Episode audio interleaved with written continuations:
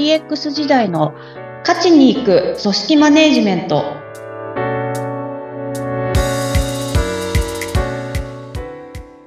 お疲れ様です。株式会社ダズリ代表取締役筒井千明です。インタビュアーの土井さとみです。どうぞよろしくお願いします。お願いいたします。筒井さん、最近 DX で便利だなって思ったこと何かありますか？そうですねあの私多分土井さんに比べて感度が低いのかなみたいなそんなことない。思いながらっていうところではあるんですけど、あの、まあ、便利っていうか、はいあれですけど、便利だな、なのは、えっと、私、うち犬がいるんですけど、うん。あの、犬ってこう、毎年の日本だとこう、狂犬病の予防接種をしてくださいみたいなのが、えっと、市区町村の方から依頼が来るんですよね。毎年来るんですか？毎年ですね、あれ、みたいです。はい。あ、そうなんですね。ごめんなさい。違うところに食いついちゃって。そうなんですね。狂犬病、大変ですね。犬を飼うということは。いろいろやらなきゃいけないことは、まあ、なんかちょこちょこあったりっていうところえなんですけど、で、その、きちんと区の方から、き市区町村から来て受けましたよっていうのを、えっと、伝えると、あの、なんですか、なんかこう、なんだったかななんかバッバッジじゃなくて、ちょっとごめんなさい、名前忘れちゃいましたけど、シールみたいなものですか？はい、なんかもらえるんですね。で、それ、で、それが大事になってくるっていうところにはなるんですけど、うんうん。あのまあでも相手が市区町村なので、提出しに行かなきゃいけないのかなみたいな。多分今、あそういったところもあるんだと思うんですけど、私が住んでるところだともう LINE でできるっていう。あー、予防接種しましたよと。そうなんですよ。で、その、まあ、申請というか登録というか、しました証明を、もそうですこ申し込めるんですね。そうです。ええそれ以前に比べてかなり画期的じゃないですか。すっごい画期的だなと感じてしまいまして、うんですよね。だってそう1分ぐらいで終わりますもんね。結構それぐらいでしたね。で、あの、えっと、獣医さんの方から、あの、狂犬病きちんとありましたよって証明書みたいなのもらうんですけど、まあ、それもあってっていう。で、あと、まあ、個人情報とか入れて、うんで、必要なこと聞かれて、で、以上っていう。うわー、これがね、区がや、LINE 使ってやってくれてるっていうところがいいですよね。もう、それは本当に何よりだなと思って、もう本当に、なんかね、独自の変なフォーマットに入れるとかだと、これまためんどくさかったりするけど、もうすでに、もう完全に世の中のプラットフォームになった LINE を使ってるってとこがいいですよね。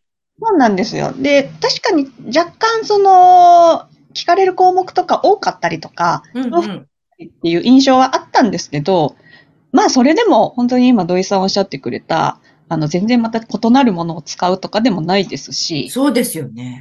これで済むならみたいなうん。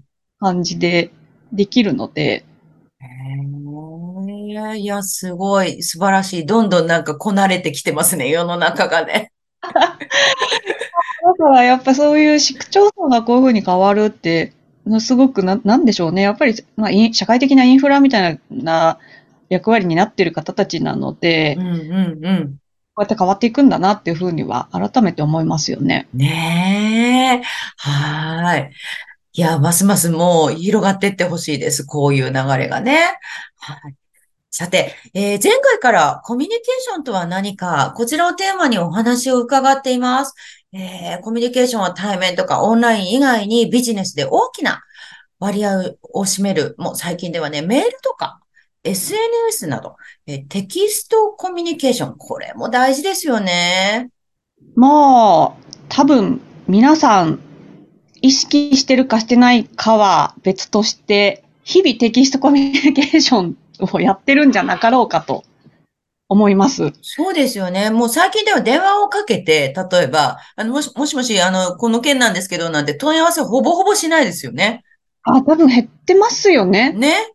よほどよほどなんか緊急性があれば電話しますが、うんなんかあれらしいですよ。新入社員研修をするときも、今電話の取り次ぎの研修かなり減ってるらしいですね。そっか、確かに。うん。もう一人一台スマホを持たせられてたりするので、ああ、は不い。要になってるらしいですね。代表電話にかかってきた新、新人の仕事だみたいにして電話出るっていうことなくなって、むしろそのメールのとかのテキストコミュニケーションの研修が増えてたりするみたいですよ。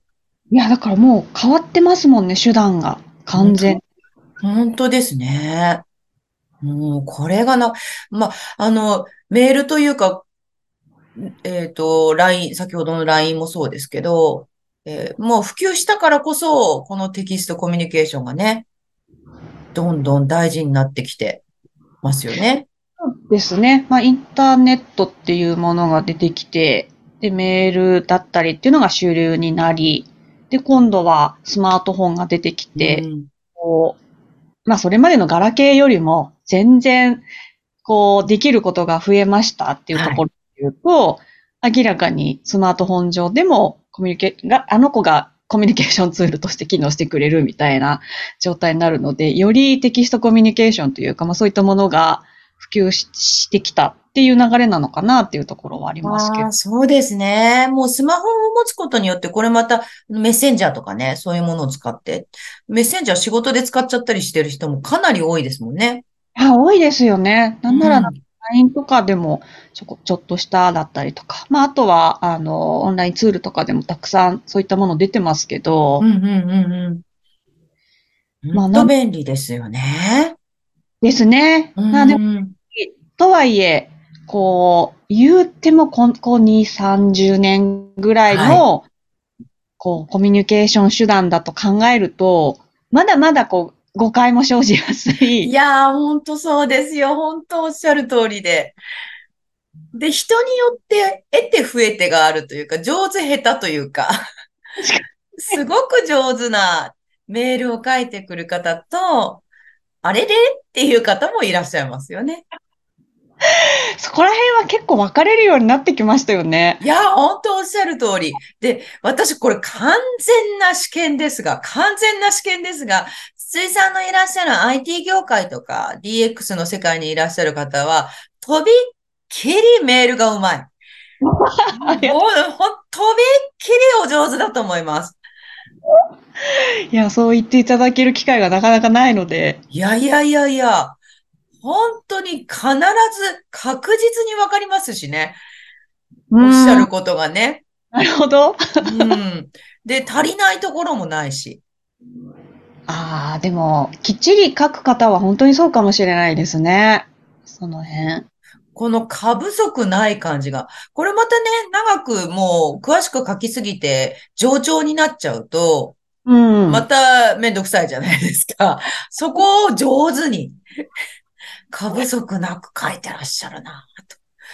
で、なんならもう最後のお別れのこう、挨拶なんて、相手をねぎらったりなんかして、効果的な、そのタイミングにぴったりのねぎらいの言葉を出してらっしゃると思うんですよね。いや、私も本当熱烈な IT 業界の方のメールファンなんです。あありがとうございます。喜んでくださる方いっぱいいると思います。いやいや、筒井さんどういうことに気をつけてらっしゃいます？えーそうですね、あのーなんか、有名な法則でメラビアンの法則とかってあるじゃないですか。はい。なんかそのそうですね。まあ、いろいろ研、こういう背景があっての研究だっていうふうに言われてますけど、まあ、端的に言うと、その、えっ、と、人間のやりとりの中でどの情報を最も参考にしたのかみたいな話で、まあ、はい言語情報って7%だよみたいな。で、視覚と聴覚が、まあ、えっと、9割以上を占めますよっていうところで、まあ、非言語のコミュニケーションがすごく大事ですよみたいなことを言ってたりはするんですけど、はい。あの、その、すあの、パーセンテージを置いといたとして、いずれにしてもこう対面とテキストコミュニケーションで伝わる情報量が全然違いますよっていう前提に立って、うんうんうん。で、あの、立ってますっていうところがまず第一歩目っていうところですと。で、あとは、あの、情報と、えーまあ事実ですね。報告みたいなところと、個人的な感情みたいなところを分けて考えるっていうのは気をつけてるところですかね。ああ、それ、その視点、いいんですね。確かにその視点が入ると、例えば誰かに何か報告するときなんかにも、スパッといきそうですよね。そうなんですよ。あの、これ対面でも多分一緒だとは思うんですけど、あの、なんか例えば、そうですね、えっ、と、まあ、お店とかで、はい。バイトの子が遅刻してきたみたいなことがあったときに、なんかそれをこう伝えるって言ったときに、あの、今日さ、誰々さ、遅刻してきたんだよね。でもあれ絶対二日酔いだと思うんだよね。って。でもさ、本当はさ、何時に来てくれないと困るんだけど、なんであんな連絡遅いんだろうみたいな。はいはいはいはい。大体そういうコミュニケーションって多いと思うんですけど、多いですね、きっと。例えばじゃあそれをそのままテキスト化するとどうなるかっていうと、まあ伝わらないじゃないですか。で、何がもったいないのか。何が言いたいんだ、最終的に、みたいなことにもなりますよね。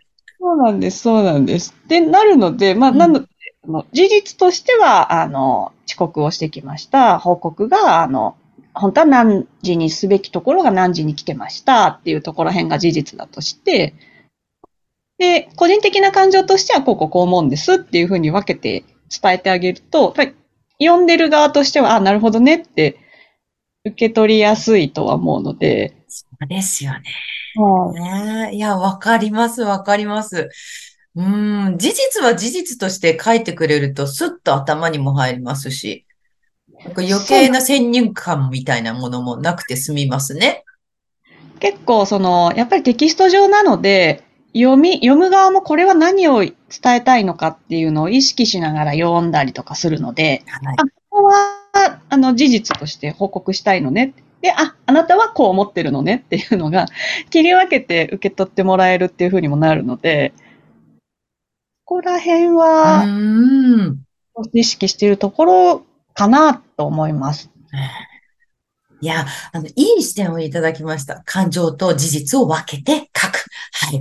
皆さんいかがでしょうかそろそろお時間になりました。今日はテキストコミュニケーションとは何かをテーマにお話を伺いました。筒井さんはプロジェクトマネジメントについてのセミナーを開催しています。また、クラウドファンディングも進行中です。詳しくは、ポッドキャストの概要欄のリンクからご覧ください。お話は？株式会社ダズリーの筒井千明でした。ありがとうございました。インタビュアーは土井さとみでした。次回もどうぞお楽しみに。